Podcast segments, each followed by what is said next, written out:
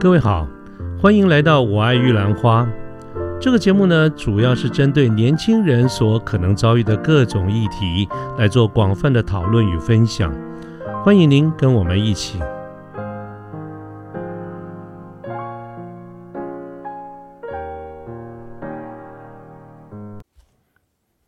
呃，各位早安，我是卢天记，现在是民国一百一十年的四月十四号星期三的上午。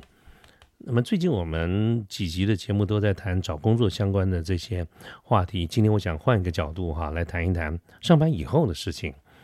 啊，也就是说我们在办公室里面，我们在职场上面怎么样跟人相处，尤其是怎么跟强者来相处。啊，那么为什么会考谈到这一点呢？是因为我想到我们在很多的这些朋友们哈，我们在找工作、我们在求职的时候，我们都要考虑很多的因素哈。这个因素包括。产业的发展啦，包括这家公司如何，包括这个职位，包括我们的薪资待遇啦，等一等等这一些啊，那我觉得这都很好哈。那么其中还有一个很重要，也是大家经常呃会考虑到的一个因素，就是学习。意思就是说，在这样子的一个职位或这个这样的一个工作机会里面，我们有没有机会学到很多？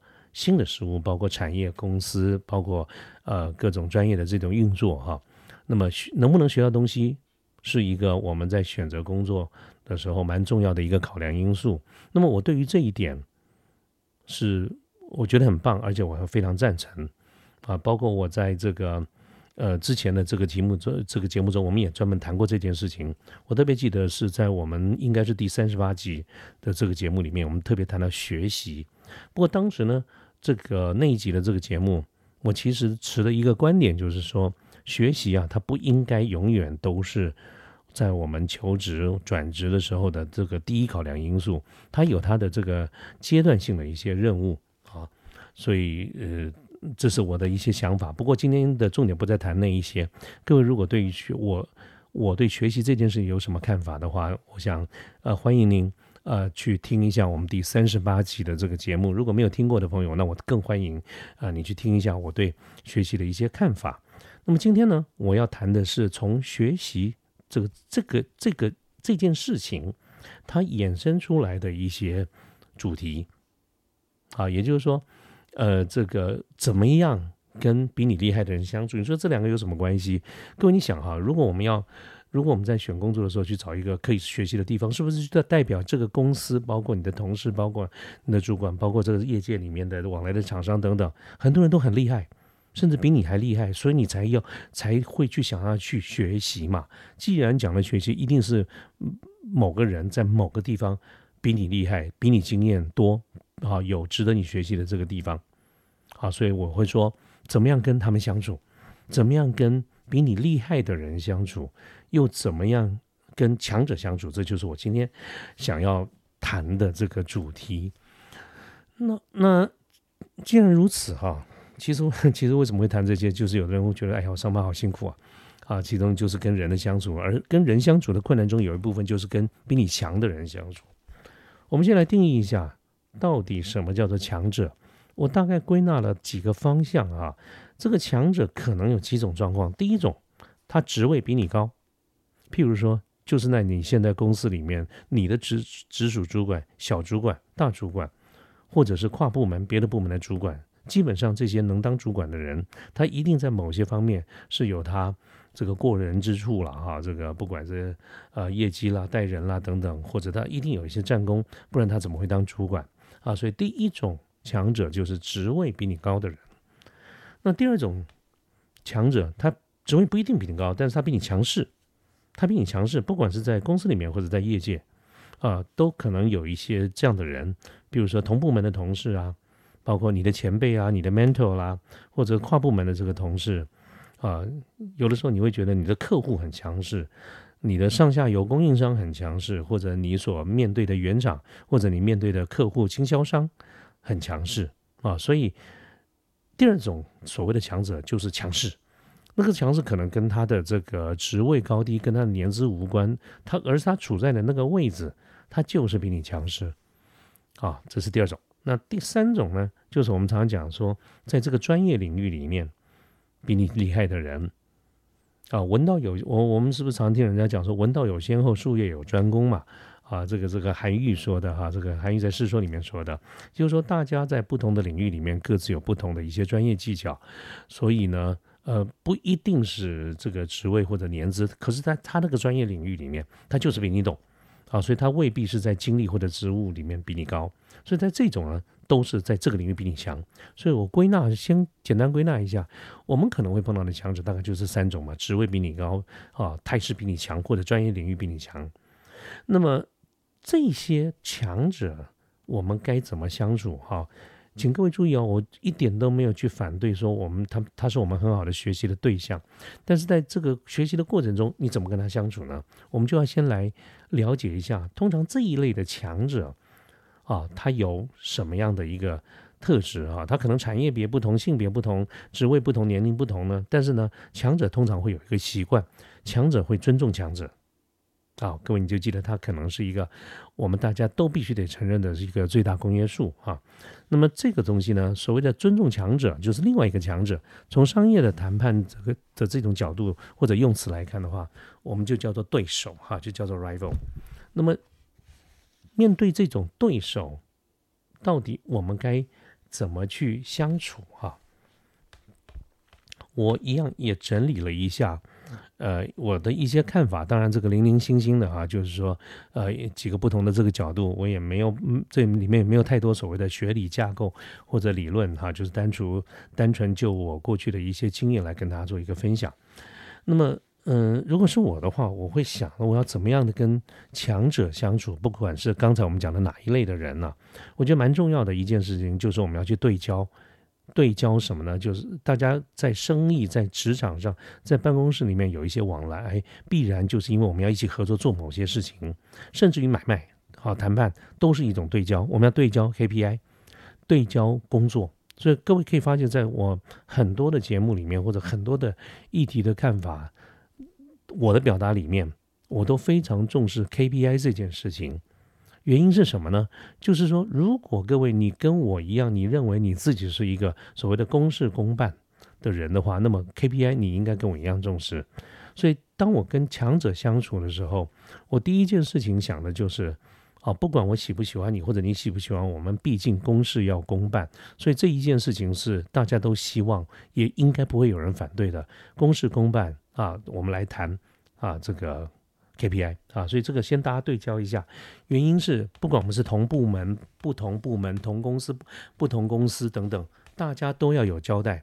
如果我们是同公司，我们要对主管交代，我们对自己的绩效考核交代；如果我们是不同公司，我们大家回公司也是要交代的啊。所以 KPI 是一个非常重要的一件事情。当然，我们要注意，就是说在完成自己 KPI 的过程中，不要去伤害到别人的 KPI。啊，这个就跟待会儿我谈到的所谓其其他几个重点其实是相关的，啊，所以这是我谈的第一件事情。第二件事情呢，就是当我面对强者的时候，我还是会想想到一件事情，就是怎么样能够去运作适度的一个人际关系，作为一个作为一个润滑。也就是说，大家对于先对于强者哈，我不晓得各位听在线上的听众朋友，你听到我讲那个强者的时候，你脑海里浮现的是什么画面哈？那但是我觉得强者不一定是呃咄咄逼人、呲牙咧嘴或者十分凶悍的哈，所以我们还是会会会有各种不同的这个面相。可是面对强者，我觉得还是要处理人际关系，因为毕竟我认同我们应该先做人才做事。啊，当然，呃，从这边衍生出来就是偶尔的一些交际应酬，他还是要的。不过我这边所谈的交际应酬未必就一定是大型的吃吃喝喝啦，啊，就是一些比较轻松的 casual 的一些方式。我觉得去增进一些人际关系，甚至于我们大家很熟悉的一个字，当然，我觉大家，我觉得大家熟悉但做不好。的一个字叫做 small talk，哈，就是闲聊也是一种人际关系。如果你真的是一个完完全全只谈公事的人，坦白说，我也不觉得你的人际关系会好到哪里去啊。那么你大概就也真的就只能剩公事公办了哈。但是公事不一定每一次都能公办，有的时候得私办。好，但是我刚才讲的这一些这个部分，各位不要看我听我说的这个言之凿凿啊，其实我自己也做的不算是非常的好，尤其是我年轻的时候，我其实是非常工作导向的人，所以我有时候回顾一下我的年轻的这些经验里面，我也没有觉得我做的很好，呃，可能跟个性使然了哈，所以我个人的成就就十分的有限。我常常有时候在想，如果我能够这个地方处理的更好一点的话，我今日的成就应该会更好一些。啊，但是至少我认知了这件事情，就是我们要有适度的一个人际关系作为一个润滑。那第三呢，就是我会心中会绑会记住一件事情，啊，叫做什么呢？花花轿子人抬人呐。其实大家都是出来混的，大家都是出来这个上班，大家啊，我们讲简单讲比较口语一点，就是大家都五不五样，大家都有家里要养啊，所以大家，所以很多的事情呢。我们大家这个大家 happy 就好，尤其生意上的一个往来，绝对不可能是呃全部都是你赢，别人都不赢啊。所以，我我们常挂在嘴巴上说追求双赢的局面，追求大家都赢。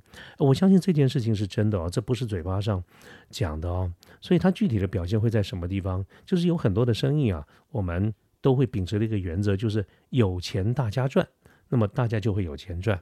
所以在很多的呃，包括利益的分享，包括这些生意的这些获取上面哈，其实适度的放手一些，就是大家一起啊一起来分啊，这个是非常重要的，尤其是生意上分是很重要的一件事情。我们常常在讲一句话，就是啊，这钱给他分呐哈，撸不撸贼，就是说钱呢是不怕分的，大家越分越多啊，这个就是这样的一个概念。那么我们在必要的时候，可能彼此要互捧，同样的一些有生意的机会，能够介绍给自己的好朋友上，为什么不啊？这是我们常常讲的 referral，甚至在一些会议，在一些啊双方的主管都在场的这种情况之下，对于对方的吹捧都是必要的哈。这个是花花轿子人抬人，但是同样的得饶人处呢，也要饶人啊。也就是说，这这个是第四点了哈，就是说。有的时候我们讲打狗也要看主人，在部门之间，在工作之间，在公司之间，有的时候我们可以赢，但是不一定想赢，或者是可以大赢，我们选择小赢，原因是什么？就是啊，你今天赢了一场战争战战役，你可能输了整个的战争啊，我们也要看看啊，对方的后面是谁啊？那么这个得饶人处啊，且饶人，不要。穷寇莫追，也不一定要追杀到底。但是各位要记得哈，像这个我不要误解了，我刚刚讲的意思，并不是说好像我们不不不认真哈，不不不不努力达成公司的这个目标啊，说明明可以公司做到的生意，我们故意放给别人做。各位不要做这样的一个误解啊，那个那个就跟职业道德有关了哈，而是说生意呢，基本上就是大家一一起利益均沾。那么有的时候呢。必要时候我们要和谈，好，但但是各位要记得有个原则哈，通常我们什么样的情况会和谈？我们在一路输的情况下是不和谈的，包括是赢家输家都很难谈，所以我们通常要和谈，要大家要啊坐下来，别再彼此互相竞争了，别再杀价了啊，大家一起啊来赚钱，要。造成这样子的一个会议或者这样的一个会谈，它一定哈有一个前提，尤其是我们有的时候假设你是在输的时候，我们必然有一个原则，就是先打赢再和谈。各位记得，输家没有人会跟你谈判，所以呢，我们不管是新产品的推出，在商场上市占率的竞争啊，对于呃这个杀价促销活动啊等等这一些啊，常常会有一个情况，就是大家杀杀到一个极端的时候，就会坐下来谈。啊，那么坐下坐下来谈以后呢，通常是什么时候会坐下来？一定是就算我前面输，我最后希望先赢一场才会谈。啊，所以各位记得，你在一路溃败的情况之下是不能谈判的，也没有人会跟你谈判。不管是在公司内部，或者是在公司与公司之间，在这个商场上的这个竞争。啊，那么一二三四五，第五个重点呢，就是我归纳一下我的一个做法会是什么呢？山不转路转。其实有很多的时候。你不一定要追求真正的会计科目的对等，哈，我的意思就是说，呃，如果你从一个事实面来看，我们讲会计科目对等的意思就是说，我们不一定会要求正确的会计科目，我常常举一个例子啊，各位就明白我的意思。我常常讲说，如果你要跟公司要求加薪，可是公司可能基于很多的这个考量，他没有办法同意你。但是呢，公司给了你另外一个选项，叫做呃薪水不加，但是我们每个月给你贴五千块钱的房租的贴补。这个就是我讲的山不转路转啊。我们要的是那个结果，至于用什么样的一个方式都可以谈嘛啊。所以如果你太死脑筋，你非坚持一定要薪资。这边做调整，那我你我作为主管，你就是让我为难了嘛？啊，这是一种。另外一种山不转路转，也跟大家举个例子，也是我们为了要达到结果，其实过程啊和气就好，啊我们可以让就让。比如说，我不晓得在各位的经验中有没有一些呃有没有听过或者有没有碰过，就是我们很多往来厂商啊彼此要汇电汇货款的时候。你就会发现哈，我们基本上业务对业务什么都还好呢，我们也什么事情都好说。可是呢，真的你就会看到有一些公司的财务啊，或者出纳他们在汇款的时候啊，他就是要从这个汇款的汇呃这个付我们厂商付款的时候，就是要把那个电汇的费用，其实没有多少钱嘛，十五块三十块嘛，就是要从里面扣。啊，坦白说，那个金额是没有多少钱，但是呢，啊，第一不爽，第二。其实账务很处理也麻烦，不是处理不掉那个东西啊，找一个科目把它 write off 掉，这个都都没有什么问题。但是呢，啊，就是觉得很麻烦，尤其这个人还蛮强势的嘞，就是对方就是说，哎，我们就是要这样，这我们公司的规定，不然你不要跟我们的公司做生意。各位像这种情况的话，我都会交代我们的财务啊，你就不要跟他争了，就顺着他，让他够啊，我们会从别的地方再灌回来，就是我们从报价里面再灌回来，而且我搞不好会灌更多嘞，他扣我三十，我给他加六十。对不对啊？那这些呢，其实都是有办法。如果你能够跟我一样有一点点弹性，就是我们不在这个地方争议，我们在其他的地方捞回来，那么就叫做山不转路转啊。这个是我觉得面对强势的人的时候，不一定要硬碰硬，我们绕了个弯回来，哈，一样有同样的结果。再来一个重点呢，就是我们曾经在之前的节目有谈过一个概念，叫做和光同尘。换句话说，这个世界上不一定也你也不应该永远认为每一件事情都是黑与白。这个世界上也不会只有好人与坏人啊。所以，如果我们今天是在做事，我们在做生意，我们要一定要有一个非常浓浓的这种结果导向的这样子一个概念跟行为。我们要的就是结果，只要能够达到结果。在过程中，我们只要不要去违背法律，法律说不可以做的事情，我们就不要做。其他呢，从权啊，就是能达到结果就好。甚至于必要的时候，我们会抓大放小，意思就是说，啊，我们容许，并且能够容忍在这个世界里面啊。我刚才讲了，除了光明以外，还会有黑暗，还会有一些灰色的地带。我自己就曾经有过经验。好，当然这个经验我其实是，呃，不太愉快的一个经验。以前我们所投资的一些公司，那么在外驻外的这个单位的主管，坦白说了，他在处理财务上面是有一些问题的。好，这个我各位听了听懂了，我这是比较含蓄的这个说法。但是呢，在在当时我需要，我需要这个人，我需要这样子的一个 operation，我需要有人 locate。所以呢，抓大放小就是这样的一个概念，就是说，呃，单纯从某个这个财务处理的角度而言，我应该有别的处置的方式，可是我需要有这样的人，所以按照抓大放小的一个原则，我一段时间接受这个现象的一个存在，我们叫做和光同尘呐，我们能看享受光带来我们给我们带来的一些温暖跟照明，我们也要接受光里面有很多的灰尘，啊，这是一个概念。再来一件事情呢，就是各位看听到我刚才讲的这些，好像我们在呃，我个人跟大家分享，我们跟强者相处的过程中，好像到处充满了妥协啊，其实也不会哦，其实也不会哦。啊，接下来我要跟各位讲的就是“狗护食”这个概念。这个“狗护食”啊，这个这个比较比较比较生活比较呃，甚至粗俗一点哈。各位，你可能想象一个画面，我不晓得你有没有养过狗啊？各位对。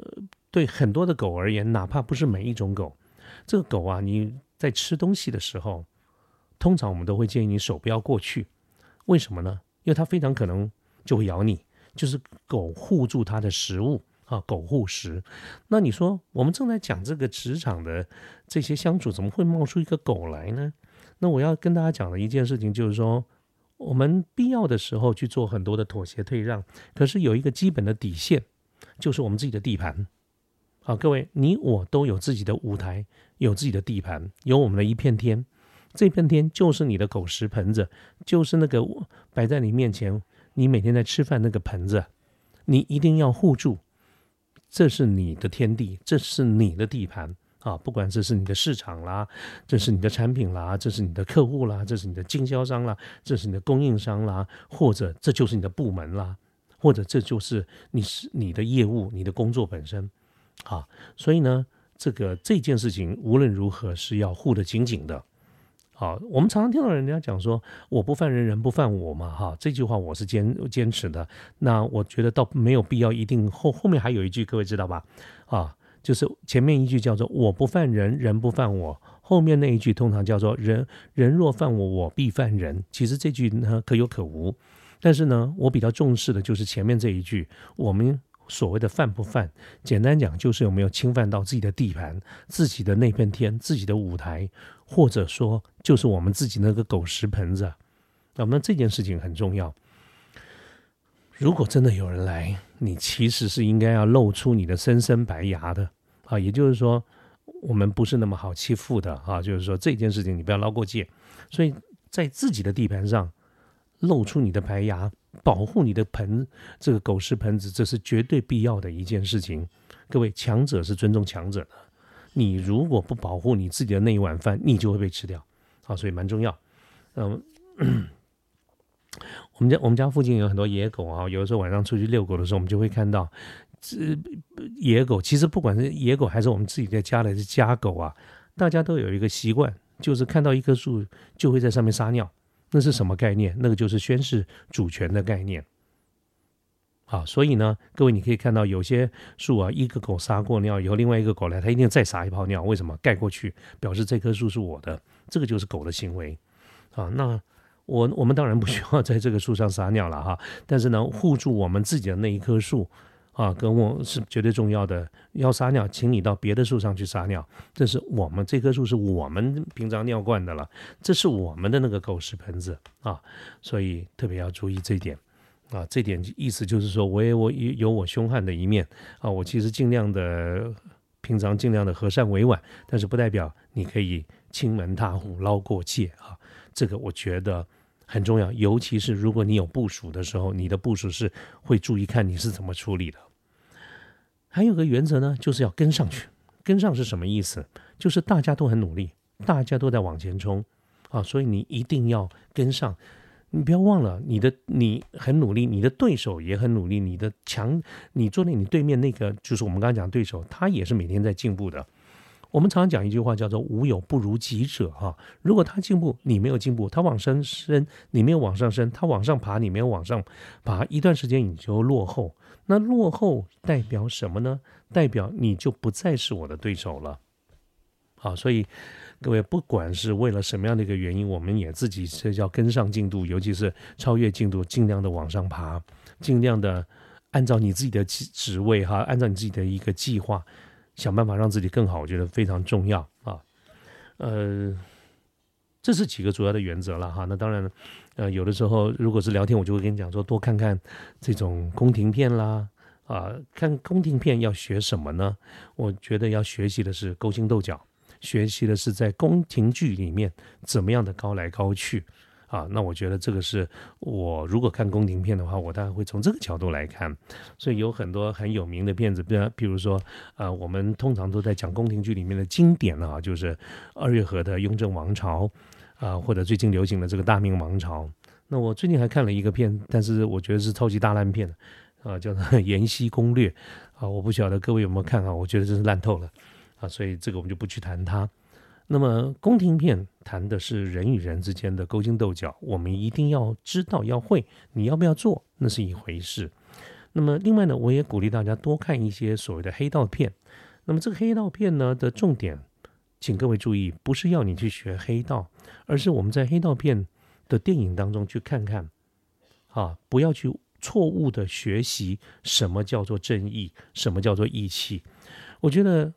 只要是黑道片，不管是亚洲拍的啊、欧美拍的，都有一些错误，都有一些要注意的事情了哈。我不敢讲错误，比如说香港的《古惑仔》系列，比如说美国的《教父》系列，这些电影它其实都是一个经过美化的暴力美学啊，这个是电影的这个目的啊。大家很多时候对里面的剧情都是朗朗上口啊，但是不要忘记了啊，这些都是经过美化的。我们去看这些黑道面、黑道片的一个重点是。要习惯哦，我们不要去被这些呃美化了，或者是错误的去误判了什么叫做正义？哪一个黑道不讲正义？哪个黑道不讲义气？可是他们做的是犯法的事情啊！所以我们特别要注意的就是说，我们从黑道片里面反而要学习的是什么叫做法律？法律其实是一个一个一个最后的底线啊，也是一个最低的道德标准啊！这是我的一些看法。好，所以所以嗯。其实，呃，刚刚所谈的这些哈，那这个就是我个人哈，想回想一下我过去的一些工作经验。我们在职场上，不管是公司内部、公司外部，我们面对一些强者的时候，我自己所经历过的一些事情哈，我想再三强调一下，它就是我一些个人的主观的这些经验，包括我自己的一些看法、做法，都不是特效药啊，都是一个长期。